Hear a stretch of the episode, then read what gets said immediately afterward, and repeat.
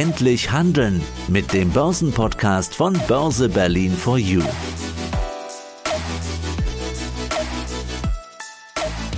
Herzlich willkommen zum Börse Berlin for You Podcast im neuen Jahr. Heute wollen wir uns mit dem Thema Gold beschäftigen. Ja, was ist Gold? Die Geschichte von Gold, Gold als Anlageklasse und Gold ähnlich wie Aktien im Depot. Aus dem Börsenradiostudio grüßt Peter Heinrich. Ja, und wer kann diese Frage besser beantworten als ein echter Goldhändler? Ich begrüße den CEO von Degussa Goldhandel, Christian Rauch. Hallo, grüße Sie. Hallo, guten Morgen, Heinrich. Herr Rauch, ist es für Sie okay, wenn wir uns duzen in diesem Podcast? Aber sehr gern. Die Definition von Gold. Jeder kennt Gold, aber ja, was ist Gold wirklich? Oft wird Gold ja als wertvolles Edelmetall bezeichnet.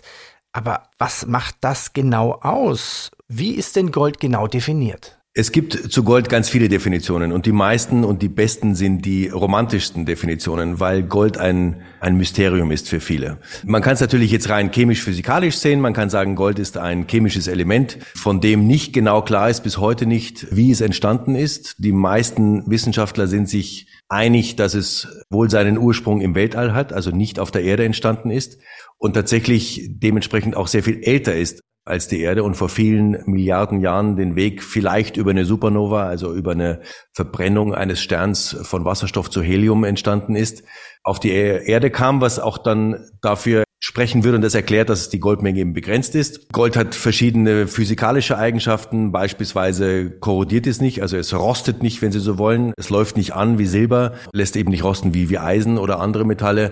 Das ist alles richtig, aber das erklärt nicht, warum es seit 6000 Jahren diese große Faszination auf die Menschheit ausübt, warum dafür Kriege geführt worden sind, warum Generationen von Wissenschaftlern immer wieder versucht haben, erfolglos Gold im Labor herzustellen, die Alchemisten im Mittelalter und so weiter und warum sich Könige, aber eben auch Frauen auf der ganzen Welt in fast allen Kulturen, die wir kennen, mit Gold schmücken, um ihre Schönheit, ihrem Reichtum, ihrer Macht Ausdruck zu verleihen.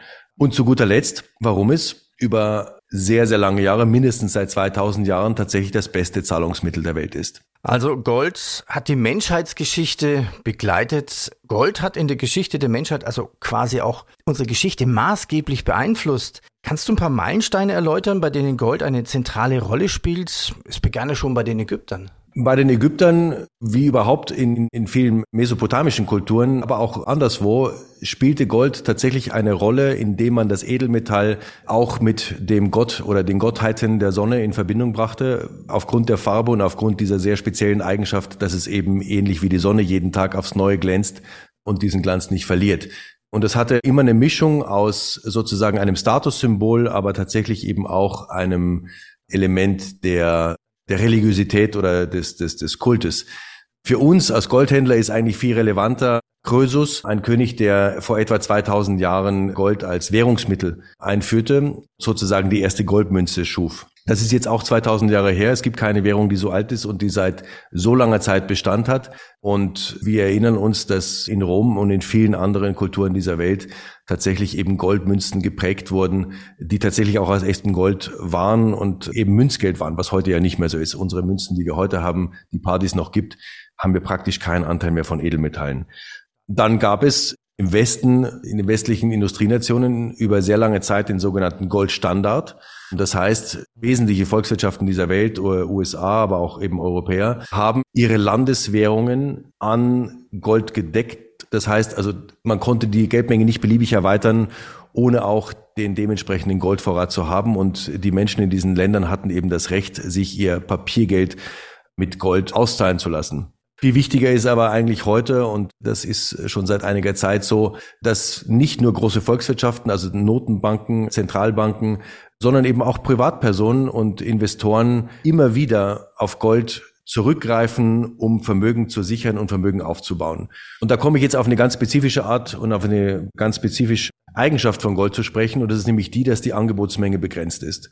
Und das ist den meisten Leuten nicht klar. Fast alle denken, dass Gold geschürft wird und letztendlich diese Menge, die geschürft wird, dann halt verkauft wird in Form von Investmentbarren oder Münzen oder Schmuck oder was auch immer. Dem ist aber nicht so. Also natürlich wird Gold geschürft, aber die Menge an Gold, die es auf der Welt gibt, ist erstaunlich klein. Wenn Sie alles Gold dieser Welt, was jemals in diesen 6000 Jahren, seitdem wir es kulturgeschichtlich erfassen können, gefunden, gefördert und verarbeitet worden ist. In Ringe, in Inka-Masken, in Goldmünzen, in Uhren, was immer Sie wollen. Wenn Sie dieses ganze Gold in Feingold zusammennehmen und in einen Würfel pressen würden, hätte dieser Würfel eine Kantenlänge von gerade mal 22 Metern. Kann man sich nicht vorstellen, wie wenig das ist. 22 Meter passt unter das Brandenburger Tor. Und das, was jedes Jahr dazukommt an neuer Förderung durch die Goldminen, die es gibt auf der Welt, verlängert diese Kantenlänge nur um 12 bis 13 Zentimeter. Das heißt, die Goldmenge, die es insgesamt gibt auf der Welt, etwa 210.000 Tonnen in Feingold, wird durch die jährliche Fördermenge von diesen gut 3000 Tonnen kaum erweitert. Das heißt, es ist ein rares Material und das ist das, warum es auch immer so begehrenswert war. Gold war immer rar und begehrenswert. Es wurden Kriege dafür geführt, das ist sicherlich auch richtig. Es wurde immer, es war immer teuer aus diesem Grund. Und das Allerwichtigste dabei ist, es wurde halt in verschiedenen, in verschiedenen Disziplinen zum Einsatz gebracht. Und so ist es auch heute. Also die Goldnachfrage ist ja nicht nur in Goldbarren oder Münzen, sondern der größte Abnehmer in der Goldnachfrage auf der Welt ist die Schmuckindustrie mit etwa 40 Prozent. Aber dann kommen eben die Investment Goldnachfrage mit 22 Prozent, Zentralbank mit 17 Prozent und der Rest zum Beispiel die Nachfrage aus der Industrie. In jedem iPhone ist ja auch ein Stückchen Gold drin und in jedem Samsung auch übrigens. Das macht dann gerade mal 15 Prozent aus. Und das ist schon sehr spezifisch. Also das heißt, Gold ist rar, es gibt sehr, sehr wenig insgesamt und deshalb wird es auch immer wieder recycelt. Ja? Niemand würde auf die Idee kommen, etwas aus Gold wegzuschmeißen. Und das heißt, Gold hat einen ganz natürlichen Kreislauf und so wie wir auch. Wir kaufen Gold auch von unseren Kunden an, nicht nur in der Form von Barren oder Münzen, sondern auch in Form von altem Schmuck, an dem man jetzt emotional nicht mehr hängt, schmelzen das dann ein und führen es dem Goldkreislauf wieder zu. Also ziemlich knapp dieses Gold, wenn da nur so ein Würfel rauskommt von 20 oder 22 mal 22 Längenmetern. Dann wird es in ganz kleinen Einheiten ja, runtergebrochen. Eine Unze Gold. Was ist das eigentlich? Diese Gewichtseinheit wird häufig verwendet, um Edelmetall wie Gold und Silber zu messen. Also wie groß ist so eine Einheit? Und da stehen ja auch immer so bei Ringen Nummern drauf. Ja, 330er Gold oder 916er. Was bedeutet das? Das misst die Feinheit des Goldes, also den Anteil von Feingold. Also Feingold heißt das chemische Element in seiner Purheit in dieser Edelmetalllegierung. Gold hat auch die Eigenschaft, dass es sehr weich ist.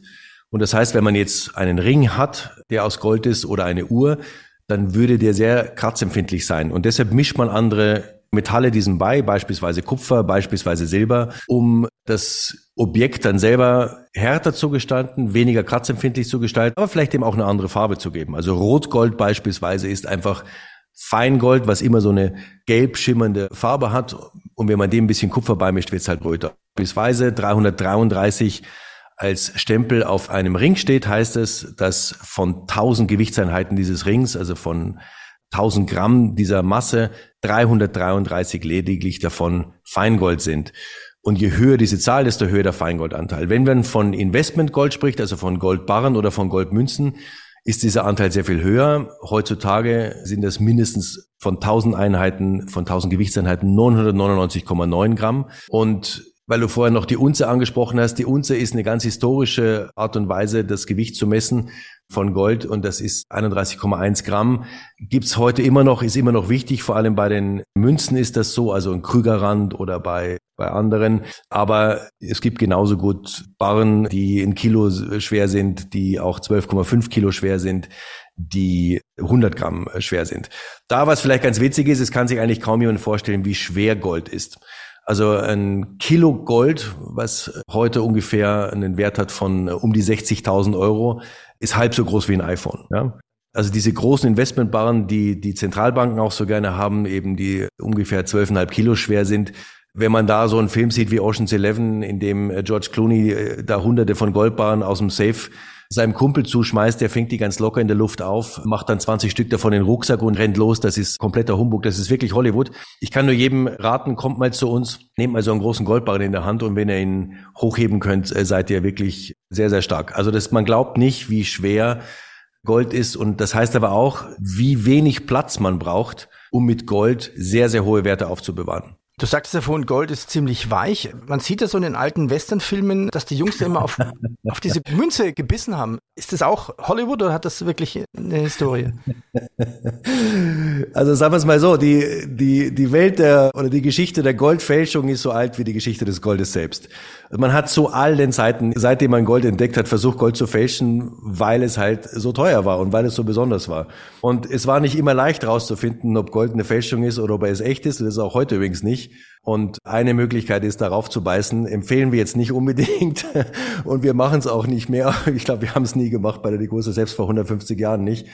Aber in der Tat äh, denkt man halt, wenn man auf eine Goldmünze beißt und man das hundertmal gemacht hat, dass man an diesem Biss erkennen könnte, ob es sich um echtes Gold handelt oder um Katzengold.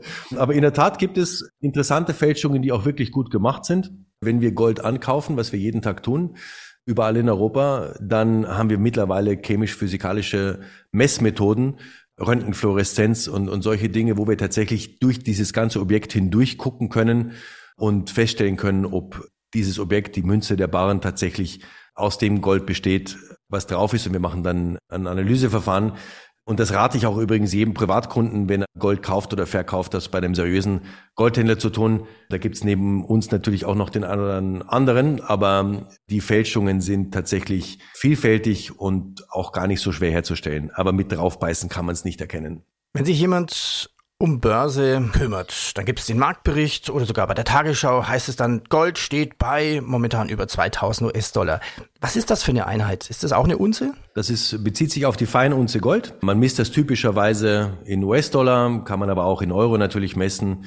Und das bezieht sich auf eine Feinunze. Also 31,1 Gramm Feingold kosten jetzt zum Zeitpunkt unseres Podcasts 2034 US-Dollar und dann kauft man ja keine Feinunz an der Börse, sondern man kauft ja ein physisches Produkt. Bei Gold in der Regel, also sprich einen, einen Barren oder eine Münze. Und da gibt es verschiedene Hersteller, verschiedene Emittenten. Also es gibt Refineries, aber es gibt eben auch Länder, die Goldmünzen emittieren. Der wichtigste ist der Krügerrand. Das ist die häufigste und bedeutendste Goldmünze der Welt als Investmentform aus Südafrika. Und viele andere gibt es da eben auch. Das ist der, der Preis, genau. Und dann ist halt interessant zu sehen, dass über einen beliebigen Zeitraum eigentlich hinweg, also im Zeitraum von einem Jahr, zwei Jahre, zehn Jahre, 50 Jahre, 100 Jahre, was du nimmst, Peter, kannst du sehen, dass der Goldpreis steigt. Warum? Weil die Menge halt so limitiert ist. Die Menge bleibt gleich und so ist es halt im freien Markt, auch in einem halbwegs freien Markt, dass wenn das Angebot gleich bleibt, die Nachfrage aber steigt, der Preis steigt. Und das ist genau das, was bei Gold immer passiert ist. Und deshalb, wenn du heute physisches Gold kaufst und es lang genug liegen lässt, kannst du davon ausgehen, dass der Wert zunehmen wird. Der Goldpreis? Zum Beispiel, ich ja. noch mal eine launige Geschichte dazu, also um ja. sich das vorzustellen, von wie viel wir da reden. Hättest du mit deinen ersten Euros, also der Euro wird ja physisch eingeführt im Januar 2002, Gold gekauft, hätte diese Feinunze, die du da vorher erwähnt hast, etwa 310 Euro gekostet an diesem Handelstag. Ja, 310 Euro. Die Feinunze steht heute bei 1900 Euro. Und jetzt überlasse ich es deinen Hörern, ob die sagen, das ist jetzt eine Wertsteigerung von 8,5 Prozent pro Jahr oder das ist der Wert, den der Euro verloren hat seitdem. Ja, das kann man ja auch so sehen. Das überlasse ich jedem selbst. Aber grundsätzlich ist das über einen langen Zeitraum ganz typische Wertsteigerung von Gold. Und da suchst du mir jetzt bitte mal einen Aktienindex raus auf der Welt, der das schafft. Nach Steuer, weil in Deutschland ja Anlage Gold bei einer Haltefrist von über einem Jahr ja auch noch tragsteuerfrei ist. Gold und das Depot, Gold und Börse. Also Gold spielt ja auch in den Finanzmärkten eine wichtige Rolle. Wie interagiert Gold mit dem Börsenmarkt und welche Faktoren beeinflussen seinen Preis? Es gibt viele Faktoren, die den Goldpreis kurzfristig beeinflussen. Die ganz klassischen sind zum Beispiel das Zinsniveau. Also je attraktiver es ist, Geld in auch Tagesgeld zu investieren, so wie wir das letztes Jahr gesehen haben, wo du ja in Amerika auch 5,5 Prozent mal bekommen hast. Aber auch in Deutschland oder in Europa war das attraktiv. Desto weniger sind die Leute gewillt, in Gold zu investieren. Je höher die Inflation ist, desto mehr sind Leute gewillt, in Gold zu investieren. Und Beides mal muss man sagen, dass letztes Jahr eigentlich das gegen Gold gesprochen hätte, aber trotzdem stieg der Preis für Gold. Also wir hatten eine Entspannung an der Zinsfront letztes Jahr, von einem hohen Niveau zwar kommend, aber trotzdem, wir hatten eine Entspannung in der Inflation und trotzdem stieg der Goldpreis. Warum? Weil es viele andere Einflussfaktoren gibt darauf. Und das eine, was letztes Jahr wichtig war, war eine sehr, sehr hohe Nachfrage mancher Zentralbanken nach Gold aber eben auch eine gefühlte Unsicherheit. Und, und da kommen wir jetzt zur Börse. Gold ist der beste Counterpart um Vermögen sicher aufzubauen und Vermögen zu sichern weil eben wir von physischem Gold reden. Ich rede jetzt nicht von ETFs, ich rede auch nicht von Futures und diesen Dingen. Gold hat eine ganz wichtige Eigenschaft, die nichts sonst hat in den Assetklassen. Gold hat kein Gegenparteirisiko. Was meine ich damit? Wenn du heute eine Aktie kaufst, ist deine Investition gekoppelt an das Schicksal des Emittenten dieser Aktie. Also du kaufst jetzt, was weiß ich, BMW und sollte es BMW übermorgen nicht mehr geben, verlierst du auch diesen Wert. Das wird jetzt bei BMW nicht passieren, aber du weißt, was ich meine. Das gleiche passiert bei dem Future, das gleiche passiert bei dem ETF, das gleiche passiert auch bei dem Bitcoin, das gleiche kann dir überall passieren, bei Gold nicht. Wenn du einen Goldbarren kaufst, hast du kein Gegenparteirisiko, weil egal was passiert mit demjenigen, bei dem du es gekauft hast, mit dem Logo, das oben drauf steht, es ist und bleibt deins. Du kannst mit diesem Goldbarren direkt bezahlen, du kannst mit diesem Goldbarren zu jeder beliebigen Bank auf der Welt gehen und dir das in einer beliebigen Landeswährung auszählen lassen der Wert dieses Goldbarrens oder dieser Goldmünze hängt an keiner anderen Gegenpartei, die für dich ein Risiko darstellen könnte. Und deshalb ist Gold nicht besser als manche Aktien, das ganz bestimmt nicht, es ist einfach ganz anders. Und deshalb empfehlen wir auch unseren Anlegern in jedem Fall eine Position in Edelmetallen zu halten. Und das hängt jetzt einfach von der Risikoaversion des Anlegers ab. Aber auch wenn man sehr jung ist, empfehlen wir das und sagen wir mal so 10, 15 Prozent in Edelmetallen, in physischem Edelmetall, nicht in dem ETF. ETFs kann man auch haben, aber ich rede von physischem Edelmetall, sollte man in seinem Depot beimischen. Und dann wird man einfach eine sehr, sehr schöne, stabile Wertentwicklung sehen über die Jahre. Und das Ganze gibt es natürlich auch wie bei einem Fonds als Sparplan natürlich, logischerweise. Das gibt's auch als Sparplan. Das ist ja relativ neu. Also wenn man jetzt die Geschichte des Goldes ansieht, hat man in der Regel früher einfach kleinere Münzen oder kleinere Bahnen gekauft. Und das machen auch viele Menschen heute noch. Aber es ist natürlich viel bequemer, zumindest für die meisten von unseren Kunden, zu sagen, ich habe als einfach nicht so viel Geld, dass ich mir jetzt ein Kilo kaufen kann oder auch 100 Gramm, sondern die sagen, ich könnte dir aber jeden Monat 100 Euro geben oder 50 Euro oder meinetwegen auch 1000 Euro. Und die legen wir dann tatsächlich für diese Kunden in physischem Gold an. Also das heißt, wenn uns jemand 100 Euro gibt, kaufen wir dann davon physisches Gold für diesen Kunden und so profitierst du auch davon, dass du nie einen guten oder einen schlechten Tag hast mit dem Goldpreis. Der Goldpreis schwankt ja, ja. das ist ja nicht eine lineare Entwicklung nach oben, sondern der hat mal einen guten Tag und auch mal eine gute Stunde und mal eine schlechte Stunde. Das ist ganz normal. Aber wenn du über einen langen Zeitraum hinweg konstant kleinere Mengen investierst von Geld, kannst du eigentlich nichts falsch machen. Und dafür ist ein Sparplan perfekt. Aber nochmal, auch der Sparplan ist kein Papier, sondern wir kaufen physisches Gold für unsere Kunden. Und das ist halt was ganz anderes als eben einen ETF haben oder einen Future oder eine, was weiß ich was, einen, gibt ja auch Indexpapiere auf Goldminen und so weiter. Aber letztendlich hängen die alle an diesem Issuer dieses Papiers. Und das physische Gold, das du hast, ob du das zu Hause aufbewahrst, ob du das in den Schließfach legst oder ob du das uns zur Aufbewahrung überlässt, ist deins. Und egal, was mit dem Aufbewahrer passiert, es ist und bleibt eins. Jetzt haben wir viel gelernt. Die Definition von was ist Gold? Was bedeuten diese Nummern drauf? Was ist eine Unze? Was bewegt den Goldpreis? Gold ist Geld und nichts anderes, sagte JP Morgan. Und Gold der sichere Hafen. Sag mal, du bist doch Goldhändler. Gibt es da nicht mal so eine Anekdote von dir, was dir so in deinem täglichen Leben passiert? Uns passieren ganz irre Sachen mit, mit Gold und Silber und, und vielen Dingen. Und die lustigsten Geschichten sind in der Regel die oder auch die tragischsten, die der Aufbewahrung.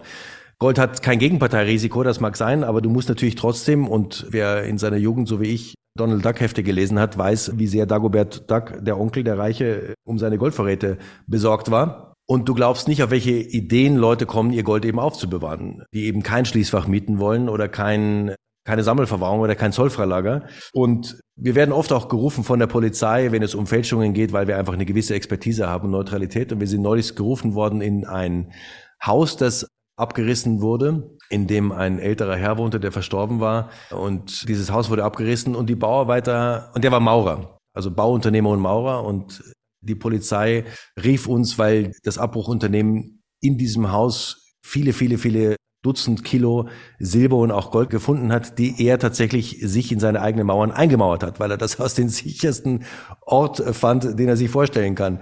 Das hat er nur dummerweise niemandem gesagt. Und so musste er dann auf das, auf die Ehrlichkeit der Abrissfirma vertrauen, die hoffe ich nicht zu viel weggenommen haben dann davon, aber ich glaube sie nicht. Aber das, sowas erleben wir einfach immer wieder. Also es gibt tatsächlich, wie bei den Römern übrigens auch, davon leben ja auch die Archäologen heute noch, dass die römischen Legionäre, die in Deutschland waren, also die Fremdenlegionäre, wenn du so willst, oder die nach England kamen, auch das Gold eben nicht in den Truhen in ihren Zelten aufbewahrten, sondern es vergraben haben, weil sie einfach dachten, ich traue meinem Kollegen nicht, der da liegt, ich traue den Germanen schon gleich gar nicht, Also vergrabe ich das an einer sicheren Stelle irgendwo im Wald, sind dann aber gestorben bei einer Schlacht oder haben es vergessen oder sonst irgendwas. Und deshalb finden wir auch heute jeden Tag auf diesen schönen Böden immer wieder Gold. Also ich kann nur jedem raten, geben Sie das Gold zur Aufbewahrung Leuten, die das hauptberuflich machen, vergraben Sie es nicht im Wald, mauern Sie es nicht in Ihre Wände ein und legen Sie es nicht unter das Kopfkissen. Spannende Geschichten zu Gold. Ich bedanke mich. Christian, danke. Christian Rauch von Die Gusser Goldhandel. Danke. Danke dir, Peter.